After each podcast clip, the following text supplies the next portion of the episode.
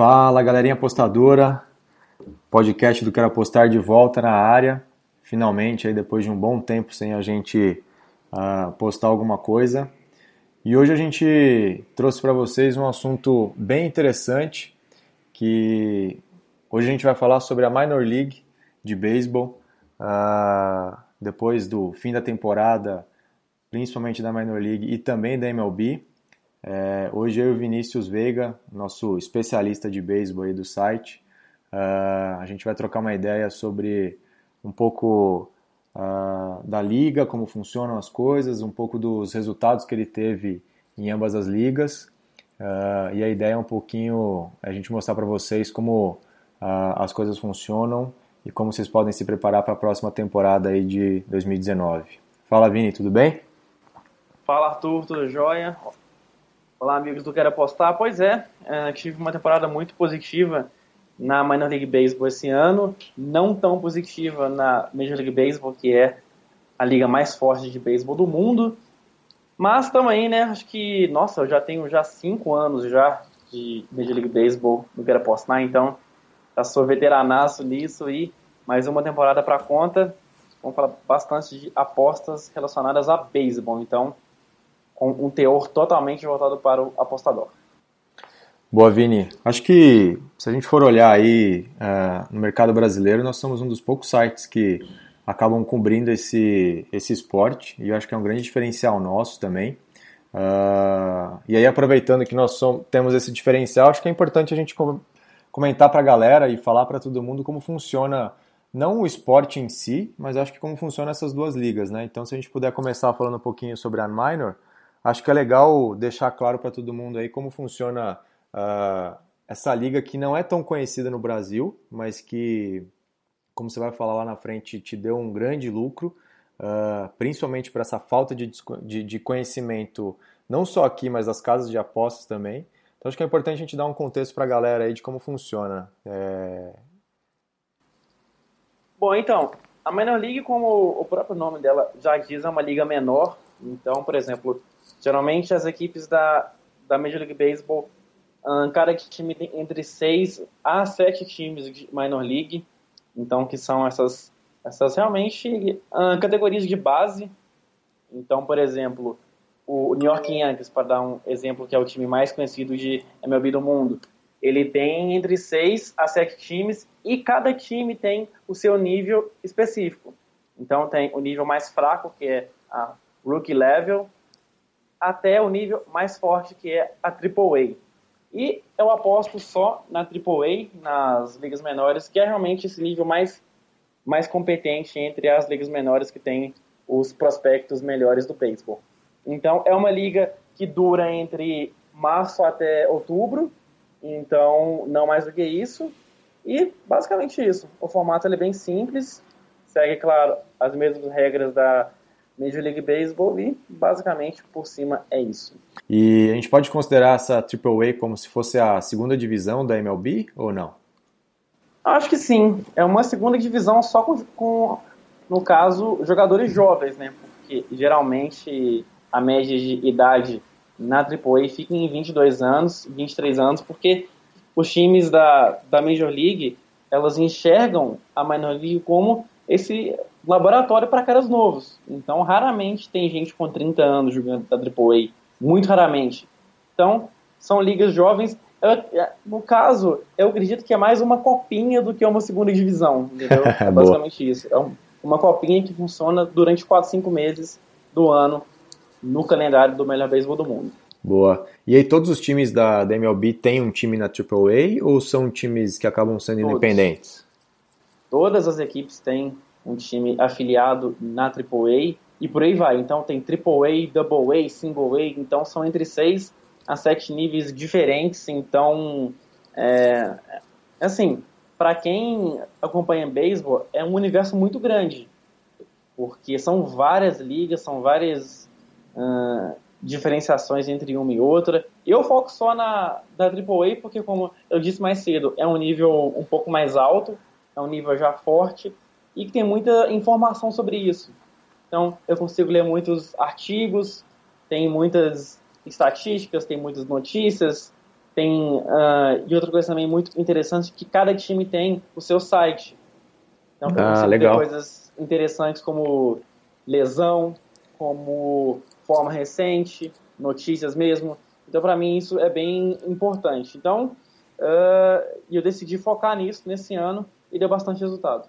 Pô, legal. Isso até te perguntar, e com relação à, à busca de informação, né? Porque a gente sabe que para fazer uma aposta é primordial você ter informações dos times, dos jogadores, do tempo, enfim, o que for, uh, que seja importante para você decidir uma aposta, né? E você acha que é complicado ou é mais fácil de encontrar na, na, na Minor League? Como é que funciona aí?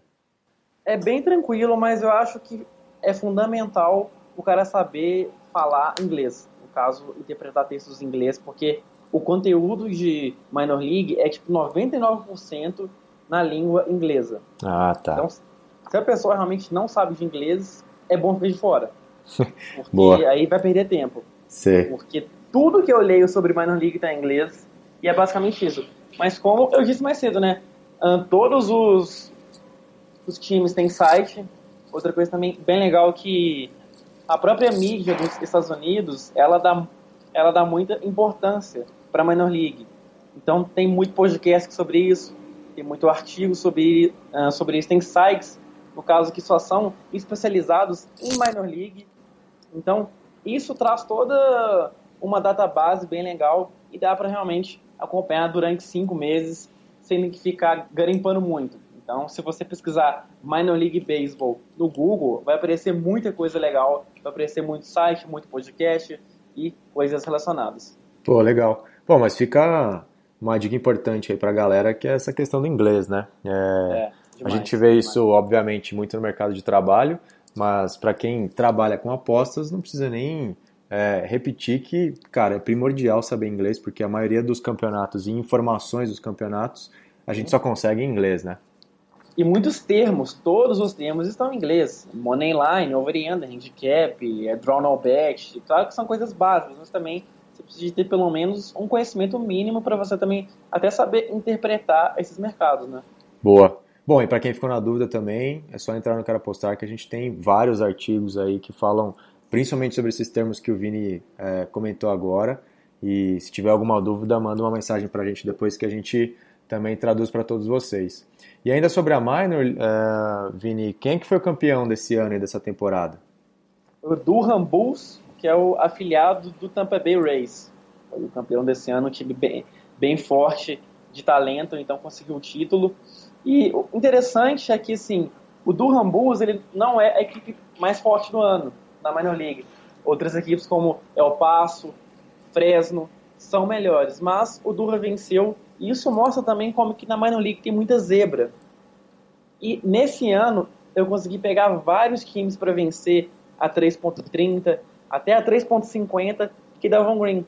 Justamente porque é uma liga que tem muita zebra, que tem muita ah, facilidade em ter times mais fracos vencendo. Então, eu soube conseguir, eu consegui aproveitar isso muito bem esse ano e deu certo. E o vencedor do título da Minor League da AAA mostrou que nem sempre o mais forte vence nessa liga. Boa. Pô, a gente já entrando agora na para falar um pouquinho sobre os seus resultados, até ia comentar isso assim, quem acompanhou a temporada do Vini, principalmente no nosso grupo de Pix, é, viu que essa busca de informações que ele, que ele tinha diariamente fez ele pegar umas odds muito altas, assim. Então, uh, isso ajudou muito também nos seus resultados, né, Vini? Porque uh, você conseguia saber algumas informações de alguns pitchers que não iam jogar, outros que iam, que aí já não era um cara muito bom, e acho que te ajudou muito na análise e na aposta também, né? Demais, ajudou demais. E beisebol em si é um esporte que tem muita zebra. É um esporte em que o melhor time vence, sei lá, 60% ah, de vitórias no ano o que é pouco se comparado a futebol, basquete e outros esportes. Então, assim, você saber identificar o underdog e apostar nele é importantíssimo para você ter lucro no beisebol. E ainda bem que nesse ano eu consegui fazer isso, tanto é que em backs de Moneyline eu tive acho que 91 unidades de lucro nesse ano. Então, assim, isso mostra como que eu consegui realmente adivinhar, entre aspas, aonde que estava o underdog e confiar nele para vencer. Uma coisa que eu, que eu deixei de falar, sobre a Minor League, o problema dela, entre aspas, é que ela dura só, só no caso, apenas uh, cinco meses. Então, ela vai entre maio até setembro, e depois tem os playoffs e playoffs eu fico de fora. Então, ela dura pouco, porém, dá para lucrar bastante se você fizer um bom trabalho nela. Boa. Pô, esse é o mais importante também. A gente até estava comentando mais cedo é, sobre como você foi rentável e no período do ano que você foi rentável também, né? Então isso é do caralho, assim, principalmente quem te seguiu sabe que é, você conseguiu 93 unidades de lucro, né, cara? É super difícil conseguir. Ainda mais que eu sempre brinco com você, né? Que é um esporte que às vezes parece não ter muita lógica, ele é extremamente baseado em estatísticas e histórico e muita coisa, mas às vezes uma boa rebatida ou um péssimo uh, arremesso faz com que ou perde o jogo ou ganha o jogo, é, e aí acaba que a sua análise vai inteira para água abaixo. Mas, pô, Sim. conseguir 93 unidades é muita coisa. Então, conta um pouquinho como é que foi o seu histórico aí, com esse puta é, resultado que você teve nesses cinco meses. Então, algo bem importante para mim é que eu sempre uh, acompanhei de perto os times realmente de minor league. Então, assim, desde 2014, 2013, eu acompanho de perto, faço especiais sobre isso no meu site sobre beisebol, lá no, no caso do beisebol. Então, assim, para mim não foi nenhuma novidade eu deparar com as equipes, com os jogadores e tal. Então, eu entrei com esse background já sabendo das equipes, dos jogadores, do formato da liga, das tendências. Então, eu não caí de paraquedas. Eu já cheguei já com uh, uma projeção ali, sabendo as equipes e tal. Então, isso foi muito importante para mim. E realmente, ao longo do ano, foi só ajustes e foi só realmente algumas mudanças aqui ou ali. Mas a base que eu tenho de conhecimento da Minor League, para mim, foi o principal fator que eu consegui ter essa temporada lucrativa. Eu acho que se você for só nos números, as estatísticas, a casa vai te derrubar. Acho que você precisa de ter um conhecimento maior, saber de fatores até que vão além dos números para te dar um direcionamento maior. E isso ficou provado nesse ano na Minor, que isso realmente faz a diferença. Então, para mim também foi muito gratificante, né? Eu chegar no primeiro ano apostando em Minor League, conseguir esses resultados para mim foi muito especial e já estou ansioso já para chegar maio do ano que vem e apostar de novo na Minor. é, acho que todo mundo, cara, porque quando a gente olha a planilha de resultados, saber que você teve quase 100 unidades é, de lucro, isso é muita coisa. E obviamente todo mundo fica na ansiedade aí para próxima temporada para que você possa manter esse, esse nível de, de concentração e de análise que você teve esse ano para ajudar todo mundo a ganhar mais dinheiro no ano que vem. E aí até olhando aqui os resultados que você teve esse ano, acho que é, com um pouco do que você falou agora, assim, quando a gente olha que você teve poucas uh, unidades investidas em múltiplas, acho que isso mostra também o seu conhecimento, principalmente até um, um mercado que você trabalhou ali, que é o período mais produtivo, que você investiu não muito também uh, e, e, teve um retorno super baixo nisso, o lucro foi é, negativo, mas mostra que o seu conhecimento do esporte fez com que você investisse o seu dinheiro em unidade, é, em mercados que você já sabia que ia te trazer lucro e que você também, durante a sua, as suas análises, você viu que não eram mercados que não iam te trazer retorno nenhum e que você parou também. Isso é importante para qualquer apostador, né, cara? Ter esse é, discernimento de saber onde apostar, onde não apostar, onde está dando certo, onde não está dando. Acho que isso é importante também, né? Sim, e isso é muito legal, um fator muito interessante dos esportes americanos em si, de basquete, de beisebol, é que tem jogo todo dia. É, isso é verdade. Ter uma amostragem muito grande. Então, assim, em uma semana você pode coletar, sei lá, 40 apostas, 50 apostas. Uh, pô, eu acho que até vale, Vini, a gente gravar depois um outro podcast mais para frente e tal, para você falar um pouco sobre suas, uh, seu forma, uh, sua formato de análise, né? Como é que é a sua. Obviamente você não vai entregar o ouro aí pra gente, mas você falar um pouquinho sobre o que, você analisa de um dia para o outro, como é que funciona. Eu sei que não deve ter também muito segredo assim, mas acho que é legal você comentar e a gente trazer um pouquinho para a galera aí como é que funciona, né? O que, que você acha? Sim, pô, seria bem legal, seria bem interessante mesmo. E assim, é o que você falou, acho que não tem muito segredo.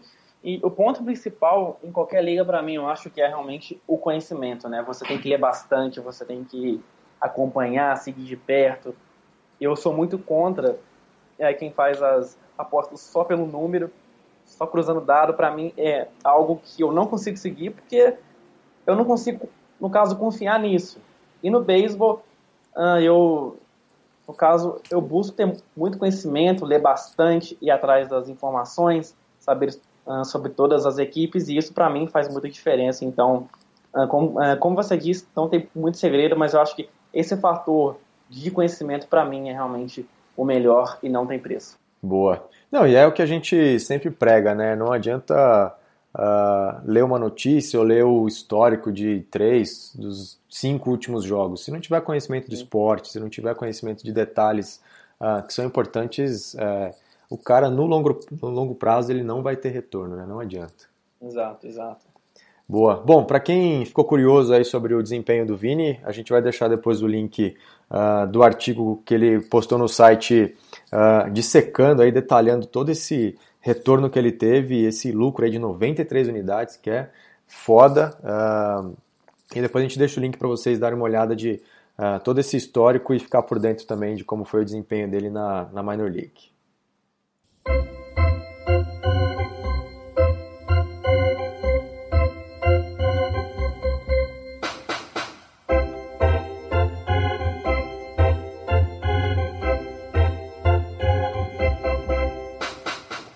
Boa, Vini. Uh, já detalhamos aí como funciona a Minor. Hora da gente falar um pouco mais sobre as grandes ligas, é, falar um pouquinho sobre a MLB, que infelizmente para quem gosta muito de beisebol acabou. Ela, a temporada acabou aí no finalzinho de, de outubro. É, temporada longa, né, com mais de 160 jogos aí na temporada regular e tal. Os playoffs foram muito legais também. Uh, mas óbvio, vou deixar para você que manja todo uh, do esporte contar um pouquinho para nós aí como funciona rapidamente, Vini, como funciona como a temporada regular, é, quantidade de jogos e tudo mais. É, e como funcionam os playoffs também para a galera ter um pouquinho, principalmente quem não conhece, ter um pouquinho mais de noção da, uh, do sistema aí de, de, é, de jogo da MLB. Sim. Bom, é uma coisa diferente de qualquer outro esporte, né? Acho que dá pra gente dizer isso. Cada time joga 162 jogos numa temporada regular. Parece insano, mas pro beisebol é normal. É muita coisa, né, Vini? É muita coisa. É, e no espaço de seis meses só, né? Não é como se os caras jogassem 12 meses no ano. É verdade. São seis meses. Ah, cada time geralmente tem no máximo duas ou três folgas por mês. Então a gente pega, por exemplo, no mês de 31 dias, a equipe vai jogar 28 dias. Então tem pouquíssimos dias de descanso isso, né, Arthur? Quando tem jogo, quando tem dois jogos no mesmo dia, né? Pode é verdade, né? Quando tem de problema de chuva e tal, acontece isso, né? É, pode ter dois jogos no mesmo dia, o que é um pesadelo para quem aposta, porque tudo muda, enfim. Puta, é eu fico de fora, eu fico de fora quando tem dois jogos no mesmo dia. Eu simplesmente corro porque não dá para prever nada, vira uma loteria. Boa. Bom, então é isso. Uh, essa, essa quantidade gigantesca de jogos nos playoffs são, uh, no caso, acho que são 15 equipes que se classificam para a pós-temporada. O vencedor da Liga Americana contra o vencedor da Liga Nacional disputam a World Series, que é a grande decisão, que é uh, o maior evento de beisebol do mundo. Nesse ano, o Boston foi campeão pela quarta vez nos últimos 15 anos e, resumidamente, é isso. E só para falar também que playoffs da Major League Baseball é uma furada para quem aposta. Então, não recomendo. Boa. Isso era uma coisa que a gente estava conversando esses dias também. Uh, mas antes da gente entrar no assunto, o, a última vez que o Boston tinha sido campeão foi em 2013, é isso? 2013, contra 2013, o né? Isso, e eles não entraram como favoritos, né? Acho que era o, o Astros, era o, talvez os favoritos dos playoffs aí, né? Que um time que Sim, veio bem desde o ano passado e tal. Sim, o Astros foi o grande campeão do ano passado, porém o Boston teve a melhor campanha da temporada regular, venceu 108 jogos. Então Boston chegou respaldado por essa campanha, mas realmente o Houston tinha um pé a mais de favoritismo. Mas o Boston teve um playoffs basicamente intocável, que jogou pra caramba e realmente mereceu o título. Meteu 4 a 1 no Dodgers na final. Então, assim, foi uma série que até foi sem graça durante muitos jogos, porque o Boston dominou do início ao fim. É, legal. Eu vi hoje que até, enquanto eu estava uh, fazendo os meus estudos aqui, aí você vai me corrigindo se eu estudei alguma coisa errada, hein? Uh, se não me engano, o Boston, no total, né, com temporada regular e playoffs, venceu 119 jogos, uma coisa assim. Foi o recorde deles aí na temporada, né? Sim, foi demais. Foi é, incontestável, né? É. E é uma tendência que está se formando no beisebol. Porque nos últimos três anos, o campeão foi o melhor time. Então, assim, ao contrário da Minor League, que geralmente uh, o azarão vence, o time mais forte não é campeão, na Major League Baseball não. A equipe que está sendo a mais forte, a mais competente, ou seja, o time que ganha mais jogos durante a temporada regular, ela está vencendo o título. O que era bem diferente nos últimos 10, 15 anos, era algo totalmente extinto. Mas nas últimas três temporadas está se tornando um padrão. Boa. É um ponto para começar a ficar de olho também para as próximas temporadas, né? Sim. É, e aí, falando sobre seus resultados, Vini, como é que você foi aí, tanto no site quanto no grupo de Pix nessa temporada do, da MLB? Então, no site, em temporada regular, eu fiquei mais 15 unidades, o que é baixo. Né? É um mercado realmente que não me deu muito lucro nesse ano, porém, mais 15 é mais 15, né? Você não vai jogar mais 15 no lixo, então você pega isso e fica até feliz com esse desempenho. Verdade. Nos playoffs eu não fui bem, eu fiquei menos 9 no grupo de picks, confesso que playoffs para mim, eu até acho que cometi um erro de ter insistido nisso mais uma vez nesse ano, mas eu acho que aprendizado, né, Arthur? a gente sabe que apostas é aprendizado, é algo que você erra e é algo que você tenta corrigir para não, para não, no caso, repetir mais. E nos playoffs eu apostei é, e foi um erro meu. Porém, no ano que vem e para os próximos anos é algo que eu não vou mexer, que é algo que eu não vou realmente investir unidades nisso. Uh, mas é isso, uh, uma temporada positiva no geral. Uh, no ano passado eu tinha ficado negativo, em 2017, eu tinha ficado menos 4, menos 5, então nesse ano foi uma coisa melhor, eu fiquei 20 unidades para cima se comparado ao ano passado, então é, no caso, uma melhora significativa. E é isso, eu vou encontrando novos mercados, aprimorando mais, no caso, o meu jeito de analisar, e vamos isso, e vamos indo, aposto sempre errando e acertando, errando e acertando, e um dia, se Deus quiser, eu vou conseguir chegar também às 90 unidades. Ah, eu acho que você está certo, Vini, porque é uma coisa que a gente prega e a gente faz isso internamente também ah, no Cara Apostar, que a gente analisa os resultados praticamente todos os dias. Então, é um dos trabalhos aí, uma das tarefinhas diárias de todo apostador, olhar o que, que ele acertou, o que, que ele errou, é, porque a gente também comenta todos os dias, né? Às vezes uma aposta certa ela acaba escondendo uma análise errada ou uma coisa que você pensou ali que ela acabou não funcionando e você acha que você está no caminho certo. Então tem que olhar para isso todos os dias. E aí quando você tem o resultado de uma temporada inteira, te ajuda ainda mais a você olhar o que, que foi de bom, o que, que foi de ruim Uh, e assim como você falou, né? Pô, não fui muito bem no playoffs e tal. Mas, cara, assim, se foi o seu segundo ano que você tentou, mudou o método e, e realmente não funcionou, acho que é, você anotou ali, é uma anotação sua e acho que vale deixar como dica para todo mundo que está ouvindo também falar, bom, beleza, os playoffs aqui não funciona, porque às vezes o, o, o treinador faz um ajuste de da noite para o dia, é uma rotação que muda, é um cara que acha que vai jogar e já não vai mais, e isso muda toda a análise, né? Então, ah, ainda mais que são os últimos jogos da temporada ali, e eles precisam fazer de tudo para ganhar, não tem jeito. Assim como qualquer outro esporte, são as fases finais, os jogos finais, e o que puder ser feito ali para esconder o jogo ou para poder ganhar o jogo, vai ser feito, não tem jeito. Então. É, acho que esse aprendizado aí é mais uma dica que a gente deixa para a galera que não adianta, tem que ter a análise todo dia, tem que saber o que, que você está acertando, o que está errando. Então acho que isso fica como lição para todo mundo mesmo, né? E outra coisa também que assim, especialmente no mercado que tem muita liquidez, né? Então, ah, assim, sim. A Major, no caso, a Major League Baseball para as casas de aposta é muito grande. Então, assim, uma aposta máxima é geralmente 20 mil reais, 18 mil reais. Então, assim, basicamente não tem limite apostar na, na Major League Baseball. Então, as casas sabem disso e elas têm um departamento gigantesco só para uh, botar as linhas da Major League Baseball. Então, assim, algo que você conseguir encontrar uma leitura errada dos oddmakers numa liga grande dessa é muito complicada. Então tá aí, igual o Arthur falou, que você tem que realmente uh, pegar os seus erros, avaliá-los e melhorá-los, é justamente isso, porque assim, você está assim, lutando contra, entre aspas, uma instituição gigantesca que está com os olhos naquilo. Então, assim, as casas de apostas, elas realmente valorizam bastante NBA, Major League Baseball, NFL, e por isso que é tão difícil você conseguir ser muito lucrativo nessas ligas. Então, é algo que você tem que pegar mais 5, mais 10 no mês e realmente ficar satisfeito com isso. É, isso é verdade. Acho que você falou tudo, cara. Você resumiu bem aí o que que... Que, sim, são coisas que a gente prega, uh, mas às vezes na, na ânsia ali de procurar uma aposta, de às vezes até salvar um head, uh, um apostador comum ele acaba não lembrando e, e, segue a vida, né? Então são coisas que, que são importantes aí para seguir. Uh, e acho que, que vale também, Vini, a gente falar depois, uh, trazer um podcast também agora só sobre MLB, como a gente vai fazer para o Minor, para como o apostador aí deve se preparar para a próxima temporada também.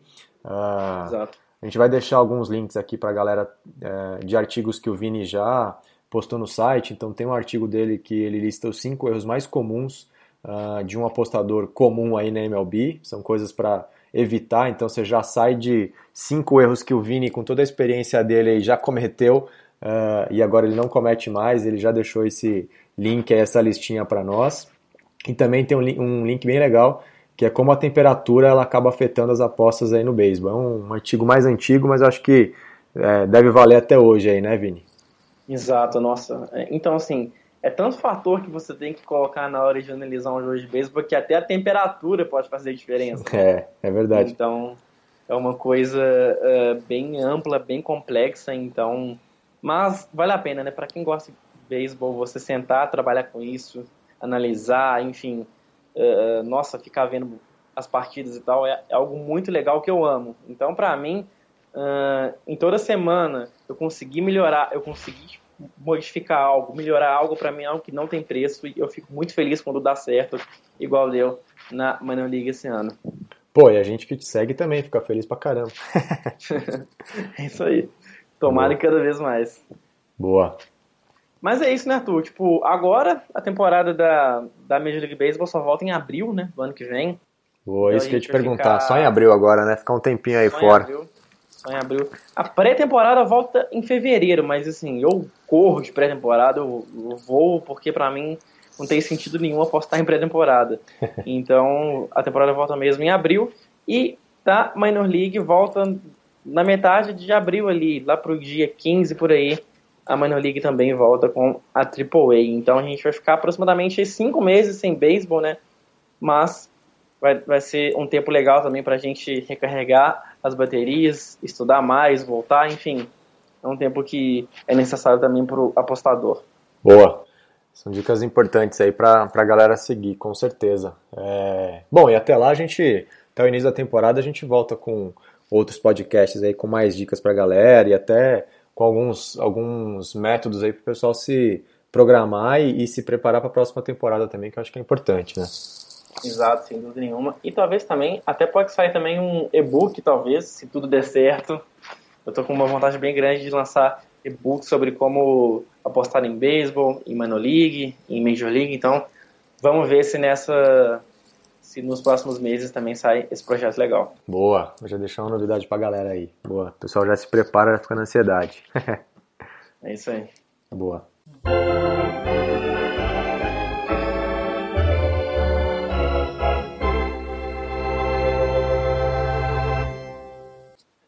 Bom, é isso aí, Vini. Acho que tem um papo bem legal aí. Obrigado pelo seu tempo também. É... Acho que deu para dar uma noção melhor do, do esporte que você tanto ama aí. não é tão conhecido no Brasil, mas puta, acho que a partir do momento que a galera começa a aprender um pouquinho as regras e entender uh, como funciona o jogo, ele vira um esporte bem legal para se acompanhar, mesmo com essas temporadas mais longas aí, tanto da minor quanto da, da MLB. Uh, resumindo aqui para a galera, a gente listei três dicas, e aí, Vini, você pode complementar aí se eu esqueci de alguma coisa, mas acho que são três dicas bem importantes é, que você deixou para a galera. Então é, não aposte em pré-temporada, tanto de minor Sim. quanto de MLB, certo? Sim, certíssimo. É, ficar bem atento aí com relação à temperatura, que isso pode mudar toda uma análise de um jogo é, único no dia que pode virar um, um dia com dois jogos, por exemplo. Sim. E a terceira dica é também não aposte em playoffs. Exato. Boa. Exato. Playoffs é algo também que eu tô correndo até NBA também.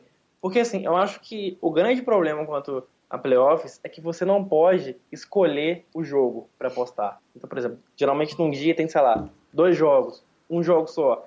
Então você fica naquela expectativa de apostar na rodada e não funciona.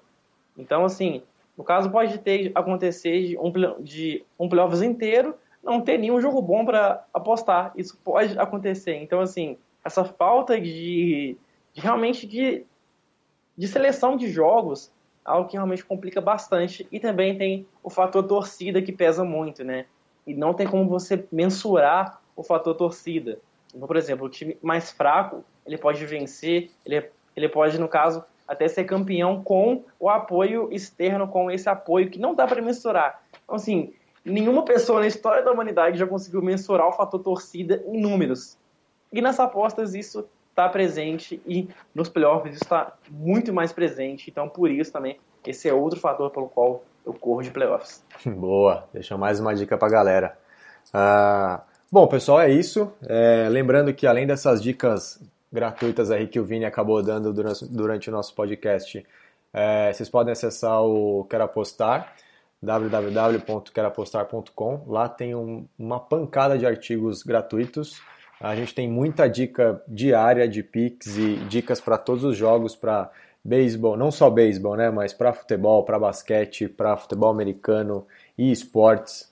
É, e todas elas são gratuitas. Lembrando que a gente também tem o nosso grupo de Pix, que você pode assinar pela loja do apostador. É, a gente vai deixar todos os links que a gente comentou aqui no podcast. E em breve a gente vem com uh, novos assuntos aí para a gente falar sobre beisebol também. Certo, Vini? Certíssimo, Arthur, foi bem legal uh, mais uma vez participar desse podcast. Sempre adoro falar sobre beisebol, então é um assunto que eu me sinto muito confortável. E é isso. Um, na próxima temporada voltaremos com tudo, tanto na Major League Baseball quanto na Minor League.